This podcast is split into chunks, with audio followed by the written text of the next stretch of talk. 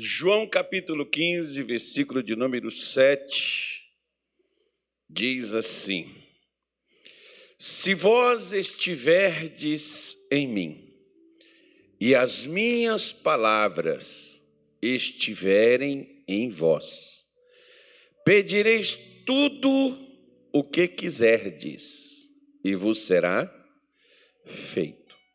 No texto original aqui do Evangelho de João, esse versículo ele só tem uma diferença no finalzinho dele, que João diz assim: tudo o que desejares.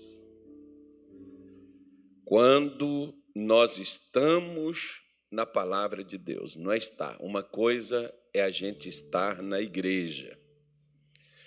Outra coisa é nós estarmos na palavra de Deus. Tem pessoas que às vezes pode acontecer comigo, pode acontecer com você. A gente pode, eu posso estar aqui no altar, o pastor está aqui no altar, mas às vezes não está na palavra de Deus. Procedimento, comportamento, o modo de agir, às vezes até a maneira de falar. Como que você identifica geralmente, se nós conhecemos, se identifica que uma pessoa não é brasileiro pela linguagem da pessoa. Se ela tem uma língua estranha, que pode ser o inglês, pode ser o mandarim, que é o que fala o chinês, pode ser, né, ou o espanhol. Quando você ouve a pessoa falar, você diz assim: esse não é daqui. Pode ser um brasileiro que treinou, que aprendeu e que fale. Mas a linguagem, ela demonstra e mostra de onde aquela pessoa possa ser. Ou pode ser que, como eu te disse também, da questão da pessoa aprender, tem casos que, um tempo atrás, eu estava falando com um irmão, lá nos Estados Unidos, ele foi embora para lá, e ele levou um garoto que tinha mais ou menos sete anos na época, seis, sete anos. O menino hoje acho que tem é, 13 ou 14, e o menino já fala poucas palavras em português, porque lá na escola, no, no dia a dia, lidar com as pessoas, ele não tem falado quase que o português. Então, o que, que ele acaba fazendo? Ele acaba esquecendo o português. Ele diz, pastor, aqui em casa, a gente tem que estar sempre lembrando, estar conversando em português, porque quando nós chegamos para melhorar a nossa comunicação, para melhorar o nosso relacionamento, a gente falava o máximo em inglês para aperfeiçoar o inglês. E o meu filho foi esquecendo do português. Agora, praticamente, tem hora que a gente tem que traduzir para ele que ele não lembra mais. Ele está esquecendo a língua portuguesa de onde ele nasceu, onde né, ele conviveu aí, aprendeu a falar mas ele está esquecendo aquilo dali. A mesma coisa pode acontecer com a gente. Você está na igreja, você lia a Bíblia, você escutava pregações. Aí, depois, o que, que acontece? Eu tinha um pastor que ele trabalhava comigo, e até ele falou para mim assim: o senhor não se esforçou por mim, não. O senhor não podia ter aceitado eu sair. Eu falei, ah, mas quem quis sair foi você, irmão. Eu sei, mas o senhor não podia ter aceitado. Eu falei, rapaz, o filho pródigo, quando ele chegou para o pai falou assim: vou embora. O pai não dividiu, pegou as coisas dele, entregou para ele. Deus não quer nada forçado, não, irmão. Se você chegou para mim e falou que você não queria mais ficar no ministério, você não queria mais fazer a obra, você não queria mais pregar o evangelho, eu vou ficar te adulando para poder fazer isso? Claro que eu não vou, não vai adiantar. Quem vive querendo sair de igreja, irmão, mais cedo ou mais tarde vai sair, só espera uma oportunidade para dizer: fiz isso por causa do pastor. Como, por exemplo, né? E toda pessoa que ela te acusa, ela é uma pessoa infiel, ela é má, porque ela te acusa daquilo que ela mesmo fez. E aí, esse pastor, por exemplo, ele tocava igual o pastor Tony, e ele chegou para mim e falou assim: Só sabe de quem mais eu tenho saudade? Eu disse: O quê? Eu não, não lembro mais de nenhum louvor que eu, que eu cantava e tocava. Mas não era ele que tocava e cantava? Quando ele sai, tipo assim, as pessoas saem da igreja, elas ficam com raiva do pastor, dos irmãos, de alguém para poder sair, a pessoa tem que fazer isso. Parece que Deus também, ela ficou de mal dele. E aí, o que que acontece? A pessoa vai viver a vida dela em outros patamares, em outros níveis aonde Deus não se encontra, aonde Deus não está ela se desconecta totalmente de Deus. O que, que vai acontecer? Ela vai esquecer tudo um dia o que ela aprendeu. Eu falei com ele, irmão, volta para a igreja, volta para Jesus. Se reconecta novamente com Deus, volta a buscar a Deus. E ele voltou, não sei como está, que eu não falei mais com ele, mas acabou voltando. Agora, por que, que ele esqueceu tudo o que ele sabia? Porque se você, por exemplo, não é só nós estarmos na igreja, mas Jesus disse: se vós estiverdes em mim, e as minhas palavras estiverem em vós. Ou seja, você está lembrando, mantendo aquilo que Deus te falou, e eu fico às vezes impressionado com a gente, porque às vezes nós lembramos de traumas do passado, de danos do passado, mas não lembramos da pregação do domingo passado. É incrível.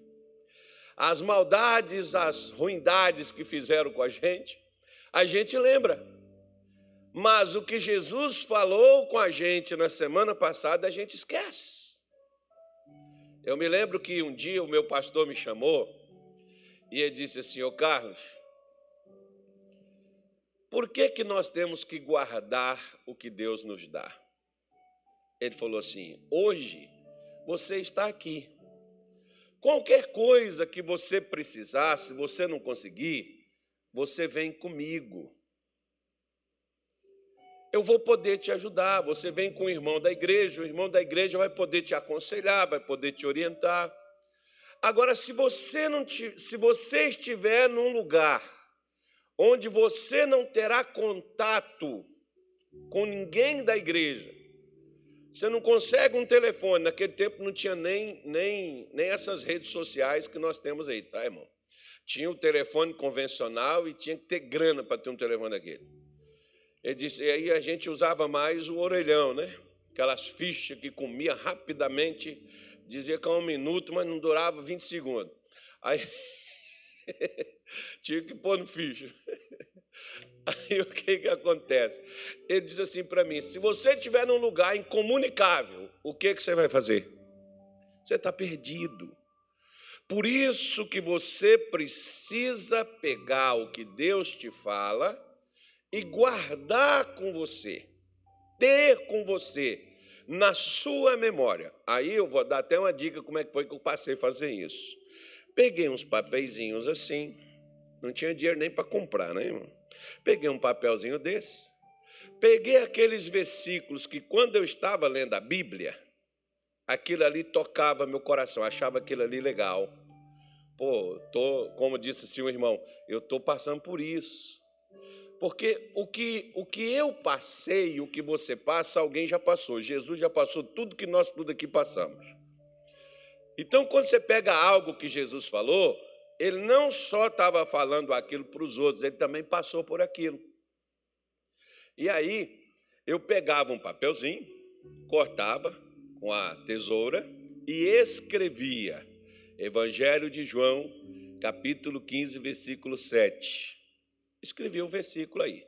Botava aqui dentro do bolso, dentro da minha carteira. Para onde eu ia? Parei. Não tinha celular, né, irmão? Pegava o papelzinho e ficava lendo. Estava no ônibus indo para o trabalho, papelzinho e lendo.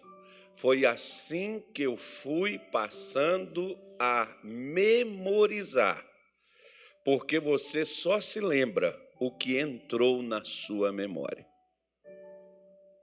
Quando entra na sua memória, você vai se lembrar.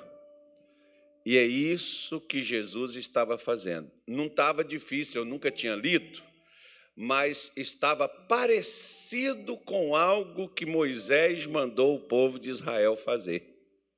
Você quer ver? Deuteronômio, capítulo 11, versículo 18. Moisés disse assim para o povo de Israel: Ponde, pois, estas minhas palavras no vosso coração e na vossa alma. Como é que eu vou colocar no coração e na alma a palavra de Deus? Ele me ensinou aí, ó. Atai-os por sinal na vossa mão.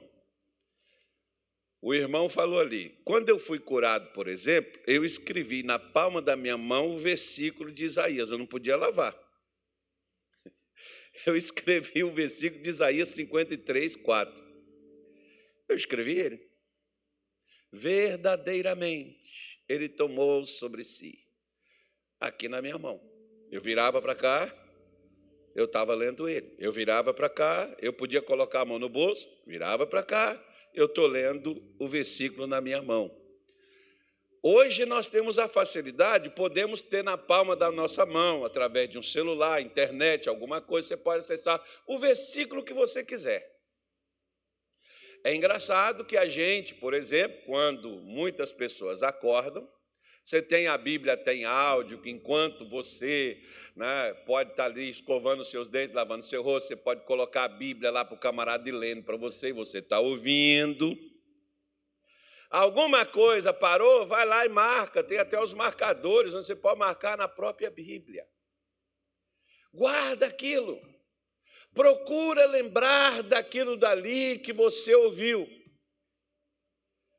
Porque ele diz: põe por testeiras entre os vossos olhos, ou seja, vai lá onde você está na frente do espelho, mulher, se maquiando. Homem geralmente não gasta muito tempo na frente do espelho, mas no carro,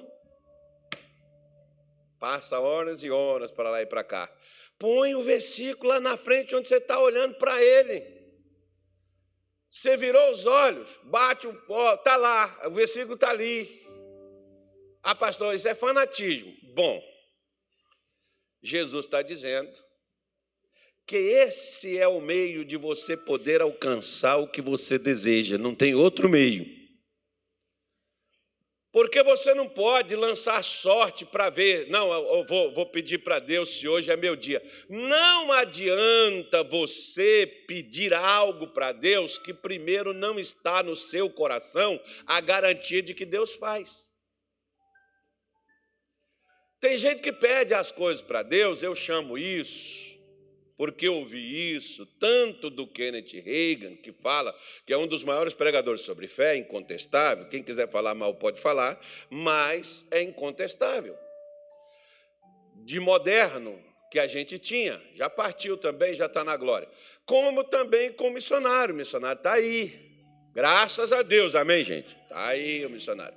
O missionário chama isso de fé da sorte, porque a fé da sorte é quando você pede algo sem respaldo.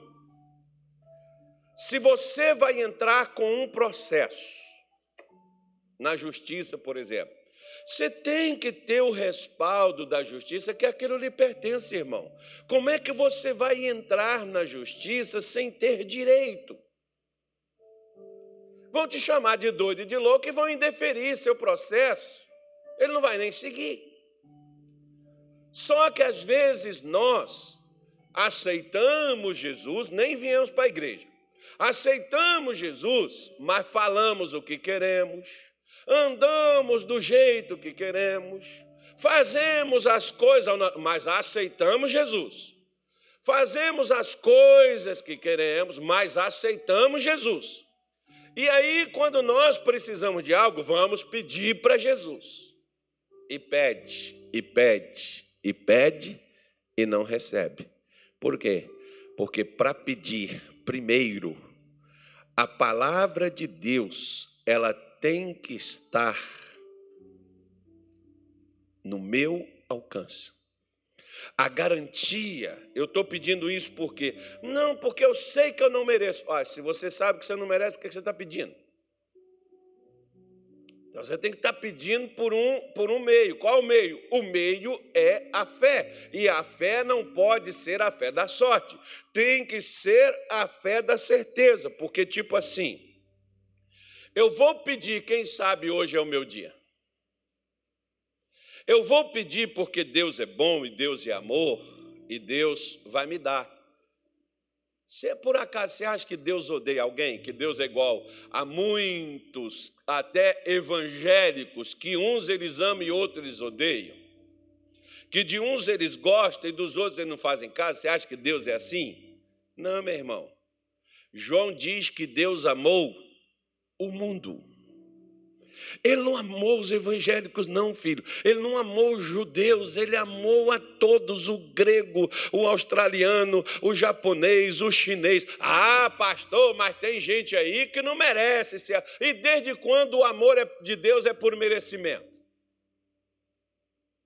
Não, mas se Deus vê que eu mereço, não, meu irmão, Deus está mostrando e colocando na Sua palavra o que me dá direito e dá direito a você ter alguma coisa da parte dele. Não ore se não estiver no seu coração o respaldo de Deus para você poder orar.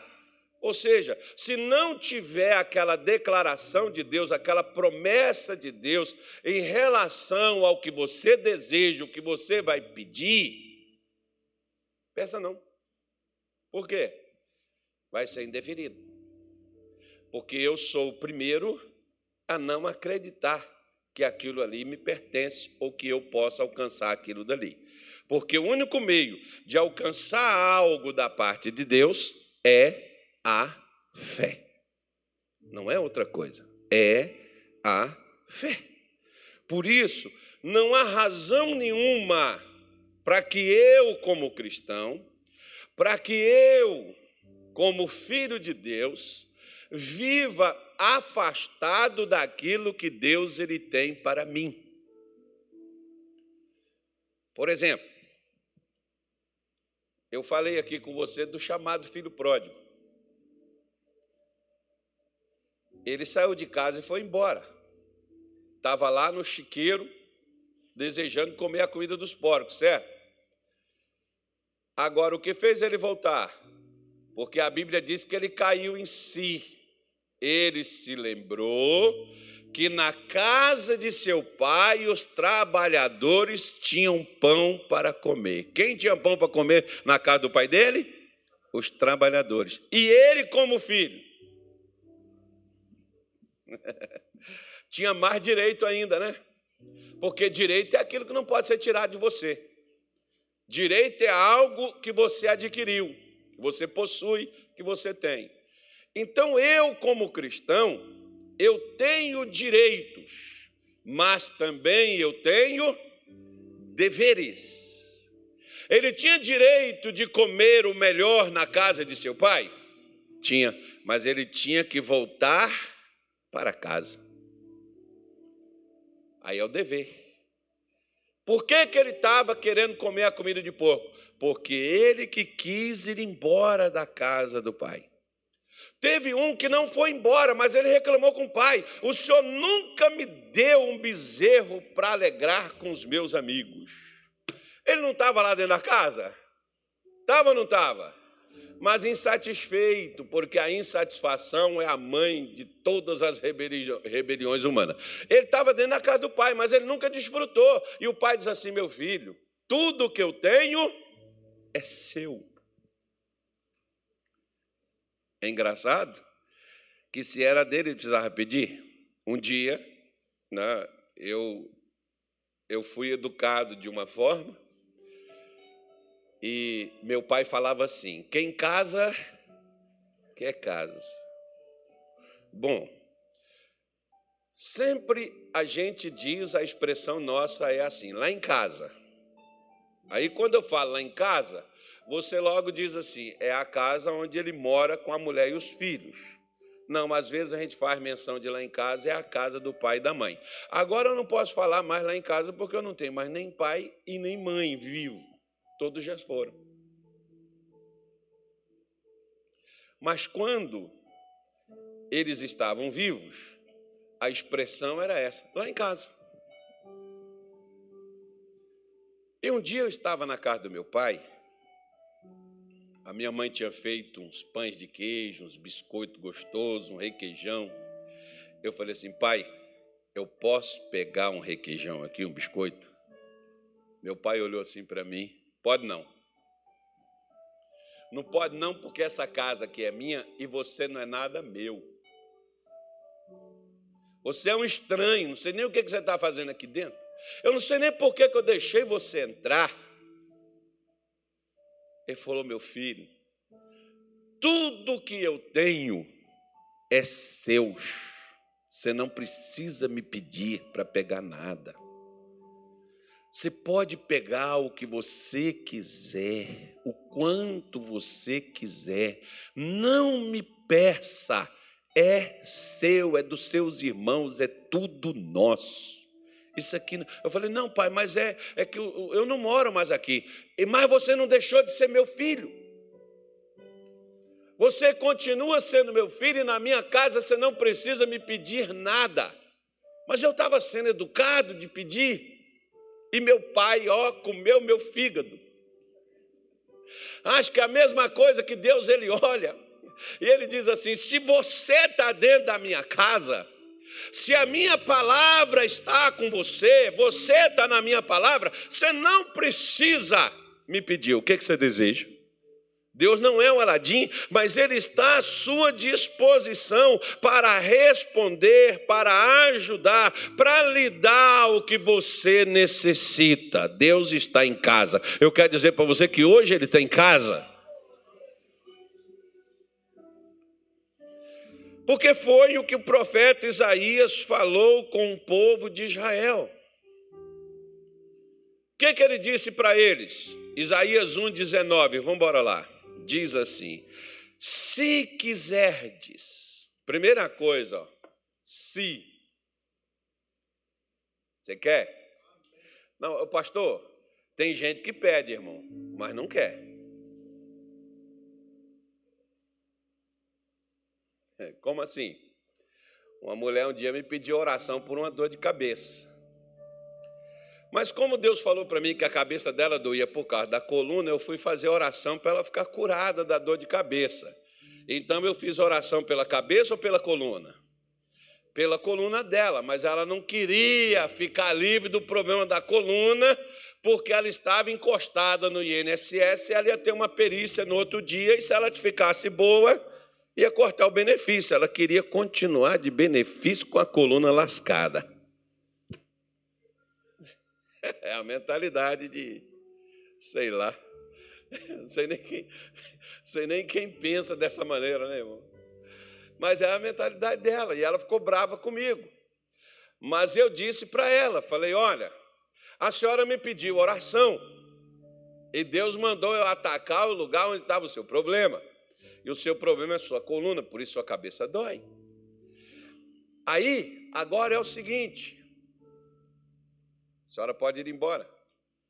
Quando a senhora sair daqui, de dentro do espaço da igreja, vai voltar sete vezes pior o seu problema de coluna e o seu, o seu, o seu a sua passagem está aberta para a senhora poder conseguir ficar de benefício e não trabalhar mais. Sabe o que ela me falou? Ela não disse assim, está amarrado. Que bom, pastor, porque eu não quero voltar a trabalhar mais. Então, tem gente que precisa, mas não quer, irmão. Por exemplo, não tem pessoas que precisam largar o pecado? Tem, mas não quer. Não tem gente que precisa largar a bebida? Tem, mas não quer. Não tem gente que precisa largar a droga? Tem, mas não quer. Não tem gente que precisa mudar de vida? Tem, mas não quer. Mas a pessoa precisa. O povo de Israel precisava, mas não queria. Tem gente que precisa de Deus, mas não quer Ele. Tem gente que precisa de Deus, mas só quer o milagre que Ele possa conceder. A pessoa não gosta de Deus, ela gosta do milagre que Ele dá. Então você pode ver, o rapaz precisava voltar para casa precisava de comida, mas tinha o problema de voltar para casa. Eu só vou ter a comida se eu voltar. Se eu não tiver a comida, eu não volto. Né? Então, quando ele diz: se você quiser, e se você me ouvir, eu tenho que desejar, e não é só desejar, ah, eu, eu, eu, eu preciso, então, é, agora eu desejo isso aqui, agora eu quero. Não, ele diz assim: você quer? Quero. Então você precisa me ouvir. Não é só desejar, não. Ah, pastor, eu quero muito. Um dia chegou uma senhora comigo e ela disse assim: Eu vim aqui pedir você uma oração, porque eu tenho umas colegas minhas, amigas minhas, que já vieram aqui e contou muitos testemunhos que alcançou aqui nessa igreja. E eu vim aqui para você orar por mim, que eu tenho um problema sério, ciênciado. Eu falei assim: você tem 15 minutinhos? Ela falou assim: seria para quê? Eu falei assim: para mim te dar uma palavra de Deus. Ela enfiou a mão na carteira, pegou uma, enfiou a mão no bolso, na, na, na bolsa, pegou uma carteirinha dela de um curso de teologia que ela fez cinco anos.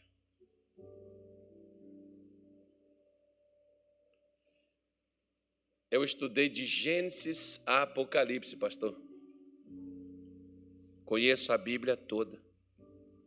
O senhor não precisa pregar para mim. Eu falei, nós temos um problema, porque eu não sou curandeiro. Nem um raizeiro que pega uma raiz e te dá para beber.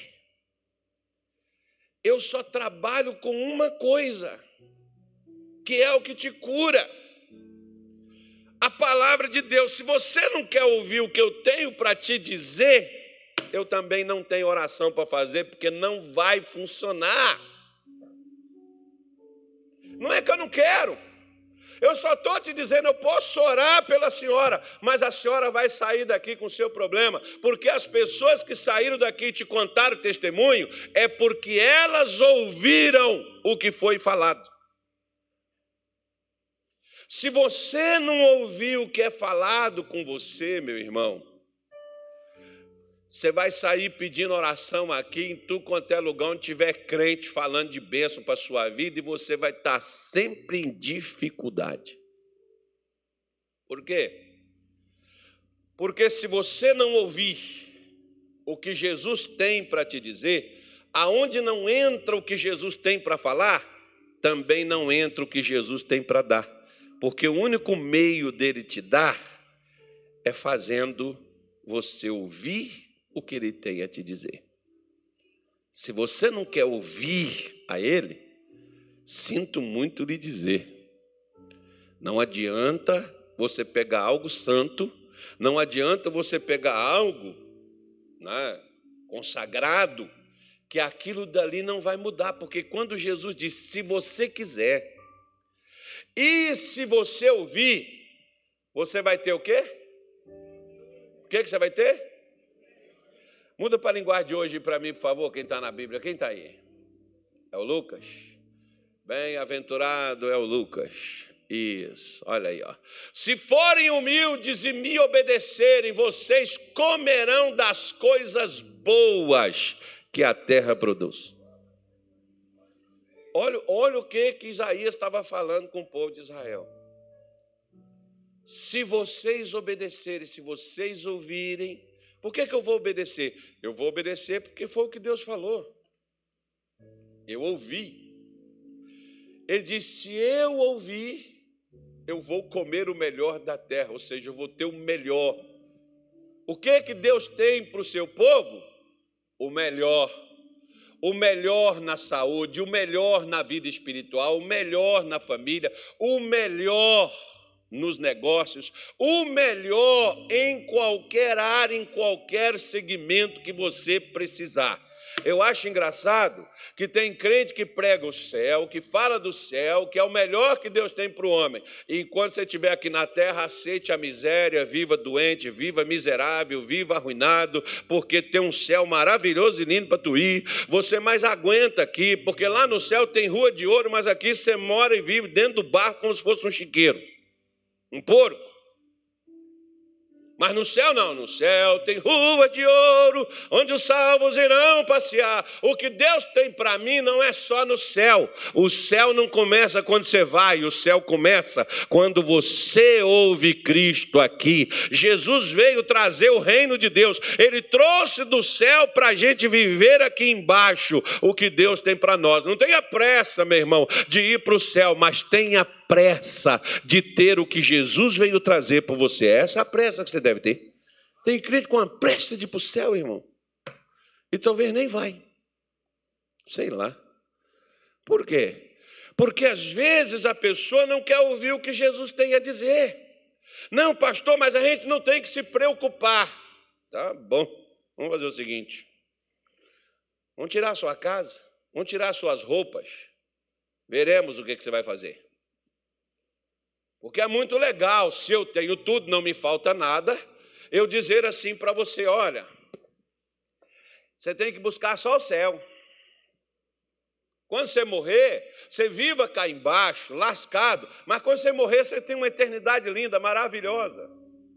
Ora, o mesmo Jesus que pode me garantir vida eterna, é o mesmo Jesus que pode me garantir paz, prosperidade, proteção, é o mesmo Jesus que também pode me garantir sucesso, realização enquanto eu estou aqui na terra.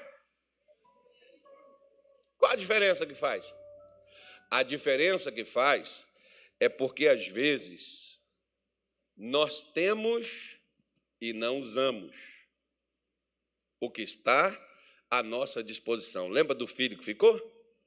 Não tinha bezerro lá preparado, ele nunca pediu o pai. Ele nunca usou o que o pai tinha disponibilizado para ele. E ele está lá ressentido, dizendo assim: O senhor nunca me deu um bezerro. Não, nem, nem um cabrito, né? Um porquinho. Não, porco judeu não pode. O senhor nunca me deu nada para me alegrar com os meus amigos. É como às vezes os crentes. Ai, pastor, que está tão complicado, tão difícil. Olha só para você ver. 1 de João, capítulo 5, versículo 12. Bora lá.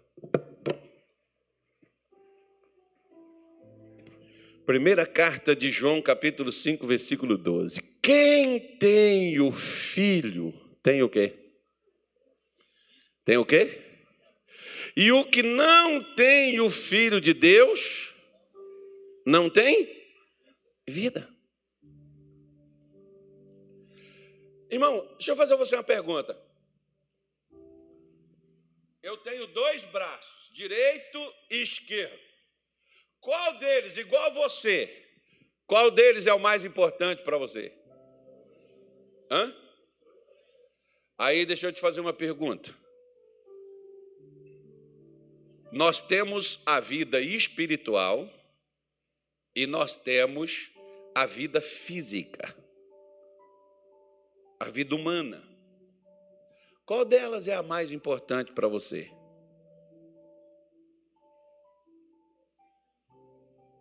Cuidado com a resposta.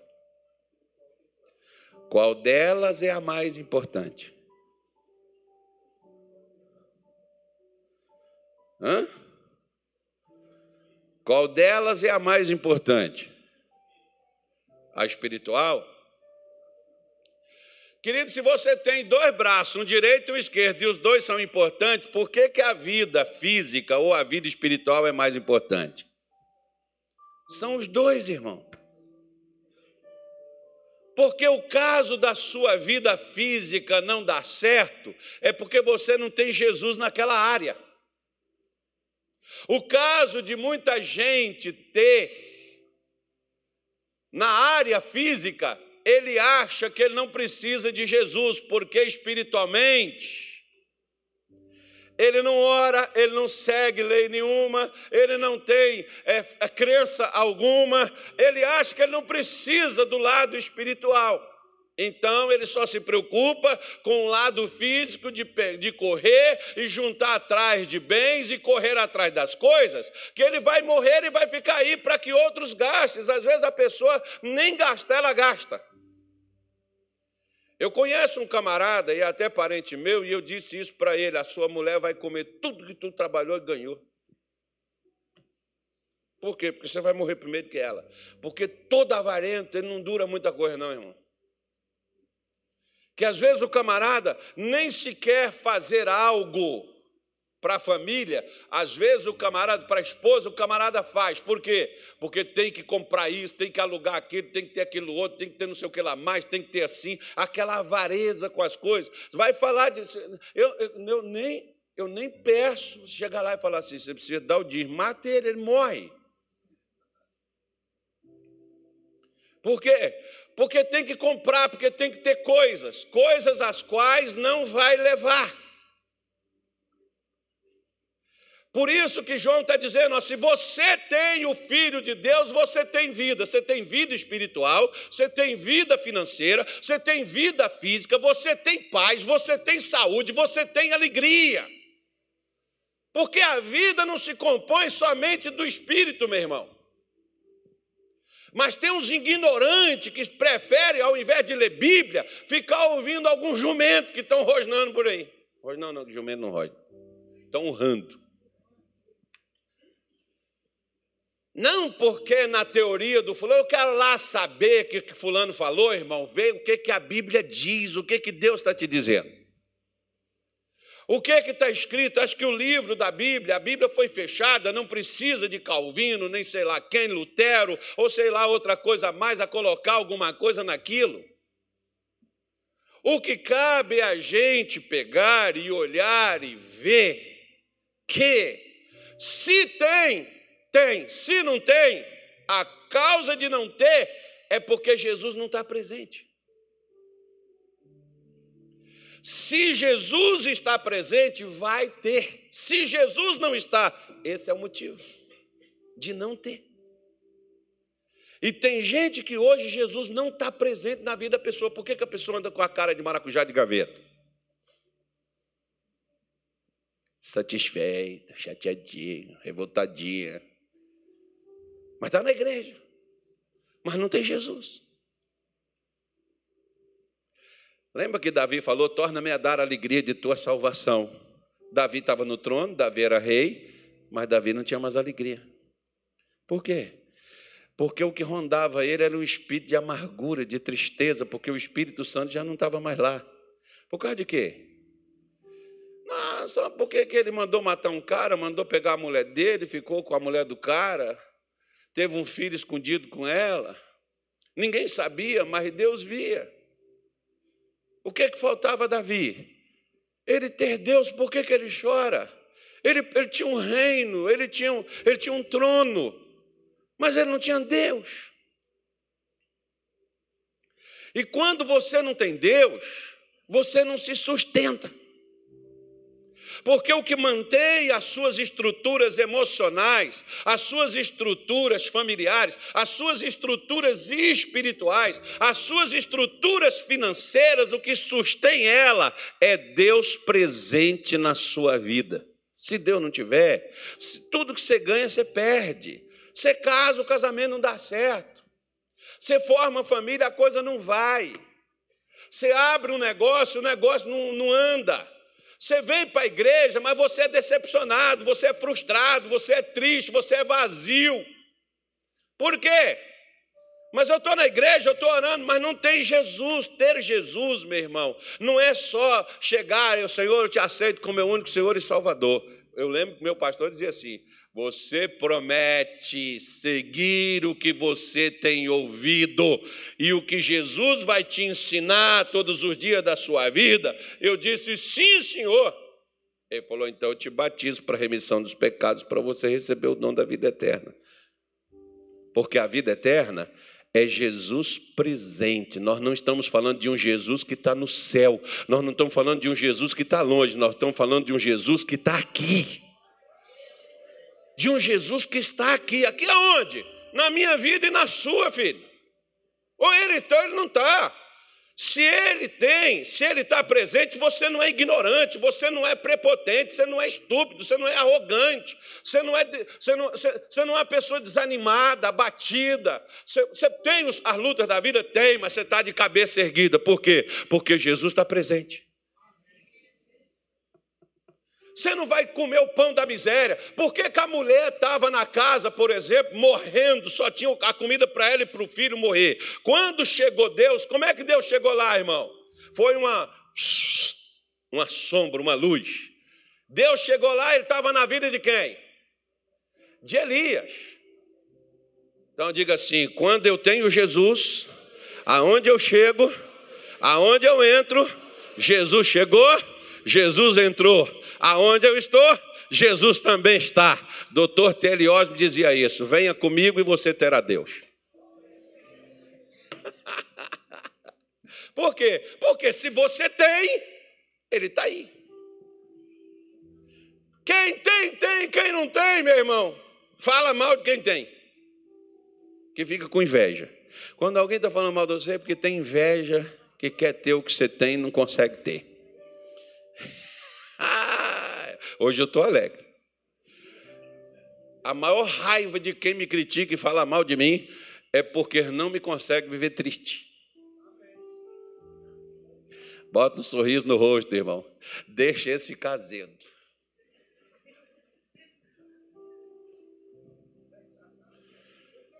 Pitbull é eles. Nós não. Nós somos ovelha. Nós temos vida. Porque vida, vamos supor, por exemplo, que Tiago fala umas coisas interessantes para religioso, que Tiago diz assim: que adianta você dizer ao faminto, vá em paz, e você não deu ele o que comer?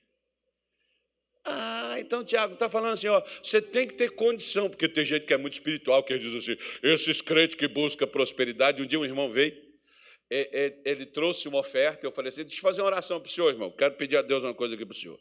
Ele falou assim, não precisa não, pastor, eu tenho minha casa, meu filho tem a casa dele, eu tenho meu carro, meu filho tem o carro dele, minha mulher tem o carro dela, eu tenho minha renda, meu filho tem o emprego dele, minha mulher tem o emprego dela. Nós não precisamos de mais nada. falei assim. Eu também tenho uma casa aqui, ó, na rua aqui, 1 milhão e 300. Compra ela que nós vamos pegar esses meninos e paga. Nós vamos arranjar uns psicólogos, uns psiquiatras. E nós vamos colocar lá para a gente fazer um trabalho social para tirar os drogados da rua, que fica aqui pertinho da igreja, deve ter uns 30. Só me ajuda com isso? Ele falou: Isso aí eu não tenho condições. Eu falei: Ah, então só precisa prosperar, irmão porque o governo não faz e a gente poderia fazer. Mas o senhor não tem dinheiro, nem eu. Então nós precisamos pedir, né, irmão? Que Deus nos dê condição de fazer algo para os outros, não é só porque você fala mal de quem, não, de quem, de quem prospera, você fala mal, porque você não tem a prosperidade para os outros, a prosperidade é só para você. Você pensa só no seu umbigo, suas contas estão pagas, seus negócios estão indo em dia, você está bem. Você não tem problema. E os outros?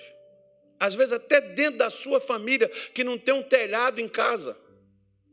Que você poderia ir lá e reformar a casa da pessoa, seu parente. Mas não tem condições, pastor. Pois é. Então acho que você precisa de alguma coisa, né, filho? Mas eu sou religioso demais. Mas deixa isso para lá. Vamos pular essa parte, né, irmão? Então, então entenda bem. Na, outro dia eu estava vendo um procedimento que um camarada fez, e o boi, por exemplo, se ele comer a rama da mandioca, gostoso, né? Ontem, por exemplo, eu comi um pedaço de mandioca gostoso, com manteiga. Bom demais. Mas não pode estar comendo constante, não. É gostoso e o que é gostoso engorda. Então eu estou comendo gostoso. Comida ruim, irmão, não engorda ninguém. Posso nem falar que eu estou comendo mal. O atestado está na frente dos seus olhos. Então, então o que, que acontece? Existe uma mandioca que ela é doce, ela é boa. Você pode comer. Só que existe uma mandioca que só serve para poder fazer farinha. Ela é brava. O pessoal chama de mandioca brava. Se você comer aquela mandioca, aquilo vai te fazer um mal tremendo que pode até te matar. Porque boi, por exemplo, quando come, o boi fica, vai crescendo o intestino dele, vai inchando, ele morre. Nós já tivemos, eh, que a gente não viu, nós já tivemos vacas, bois na, na, na casa com meu pai que a gente perdeu, que você não via. Porque tem um jeito de você salvar o bicho, tem uma maneira de você fazer. Vai ter que esvaziar aquele gás que dá nele, senão ele morre. A mesma coisa acontece na vida espiritual. Se você chega lá, você não sabe se a mandioca é boa, é mansa ou é brava. É tudo igual. Tem gente que vê, irmão, é tudo igual, é tudo a mesma coisa. Quem mora no campo, vive ali, ele sabe. Não, isso aqui não, não coma disso aqui não. Isso aqui, você comer isso aqui, né? lá no Pará, pessoa, pessoal de Belém que me assiste, Deus abençoe. Lá tem um tal de um é, como é que chama aquilo, mano? Tucupi. O, o tucupi. Não, é, é aquele outro preto lá, o maniçoba. Eles pegam a rama da mandioca e ela é cozinhada durante sete vezes até ela mudar de cor, que é para tirar o veneno nela. A uma irmã, quando eu cheguei lá, a irmã falou assim pastor, não, não coma isso em qualquer lugar, não, que tem gente que não faz direito, as pessoas passam mal. Eu vou fazer e vou trazer para o senhor. Se o senhor gostar, eu faço mais. Irmão, a comida é boa, mas é esquisita. É estranha. Alguém aqui já comeu? Não? Não, bem. Também não vou falar na live, que o pessoal vai falar assim, é um desrespeito. O senhor viveu aqui 15 anos, sua filha casou aqui, seu primeiro neto foi aqui. Gente, mas a gente não está falando mal, a gente só está falando os fatos. O crente tem um negócio de mimimi, né? De ficar choradeira. Ai, que o senhor não gasta da gente. Meu irmão, vai orar, vai. Vai ler sua Bíblia, você estava precisando.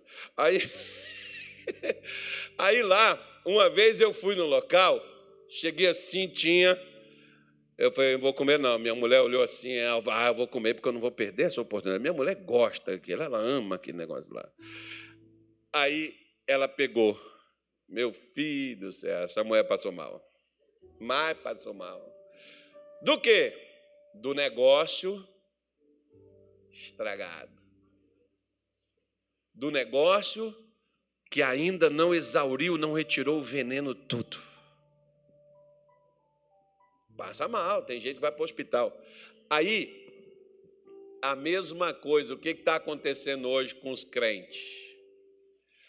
Os crentes não estão distinguindo o pão da casa do pai para as alfarrobas do chiqueiro do diabo. Aquele rapaz chamado filho pródigo, as alfarrobas hoje, irmão, é até coisa de dieta para gordo. Alfarroba, para gordinho, para quem quer manter a forma. Alfarroba. Mas quem estava acostumado com o pão da casa do pai conseguiu perceber que a alfarroba pode ser até uma dieta mas não era da casa do pai. A Bíblia diz que ele desejava encher o seu estômago com as alfarrobas. Ele desejava comer, mas ele lembrava do que? Do pão da casa do pai. Sabe o que, que as pessoas fazem hoje? elas não conseguem mais distinguir de onde a comida está vindo.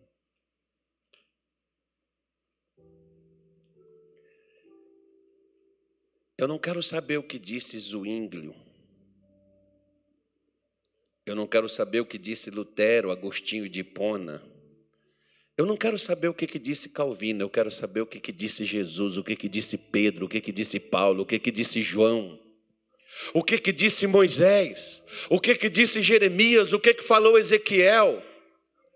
Eu quero saber o que, que disse porque o que está ali é suficiente para a gente, para a gente poder viver o que Deus ele tem para nós.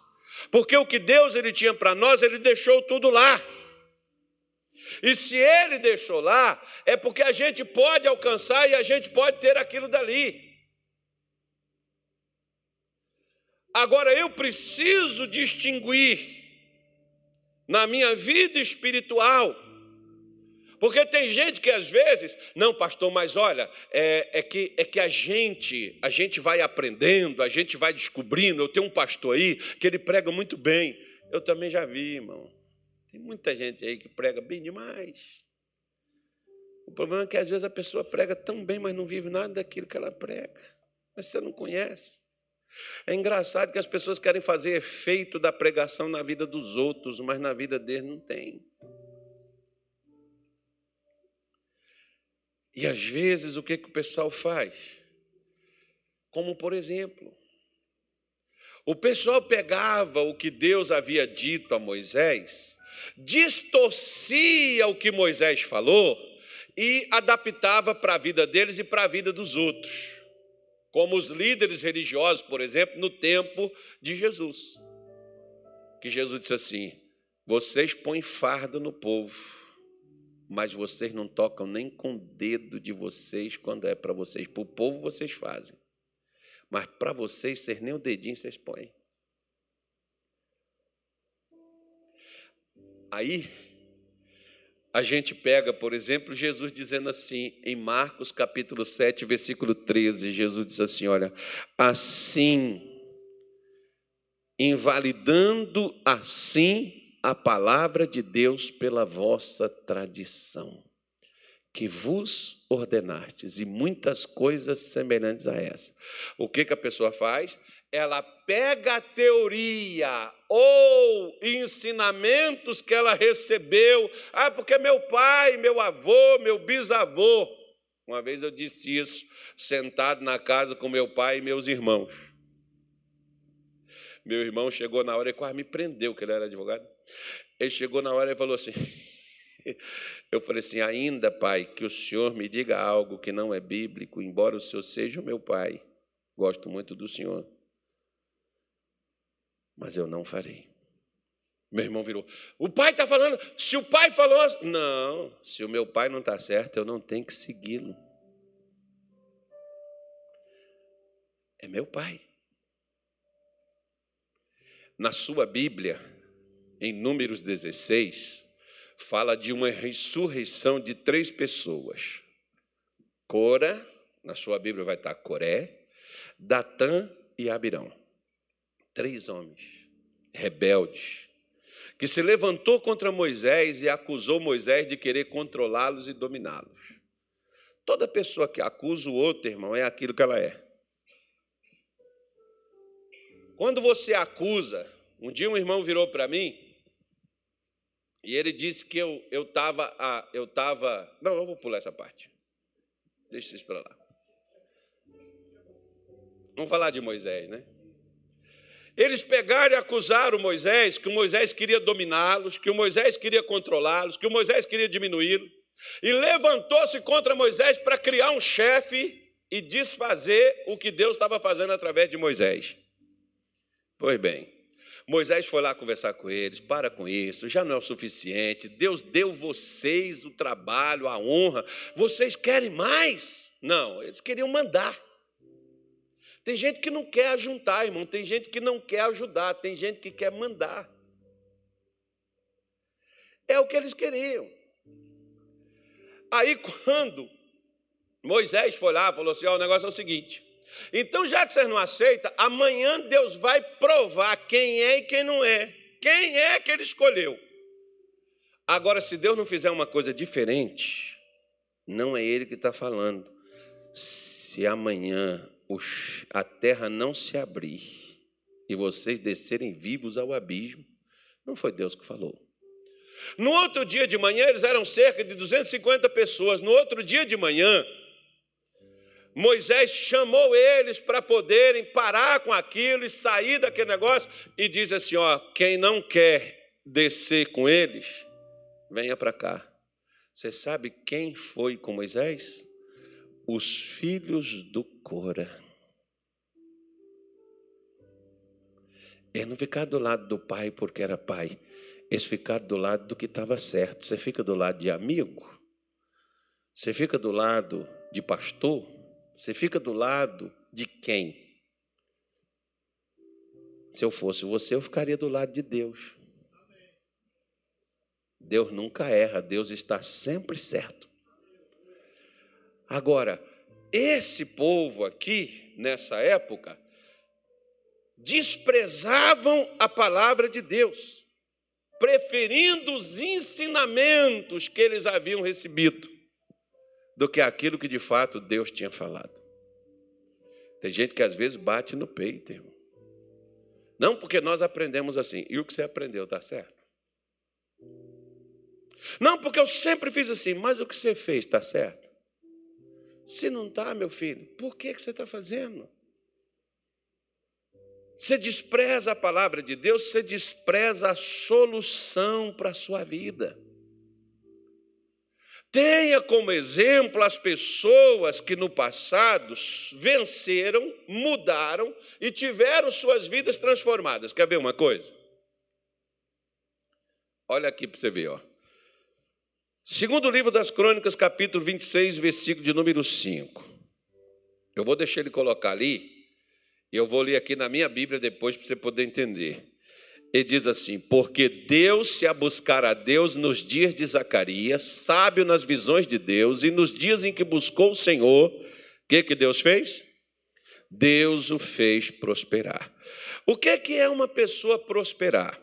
Uma pessoa prosperar é isso aqui, quer ver? Ó? Enquanto Zacarias viveu, Uzias buscou agradar a Deus. Primeira coisa, o que é que agrada a Deus? A fé. Sem fé é impossível agradar a Deus. Então Uzias passou a viver da. Ele não estava só buscando, não. Tem gente que busca a Deus, mas não vive da fé. A fé vem pelo ouvir. Então você tem que ouvir o que é que Deus está dizendo. Eu preciso ouvir o que Deus está dizendo.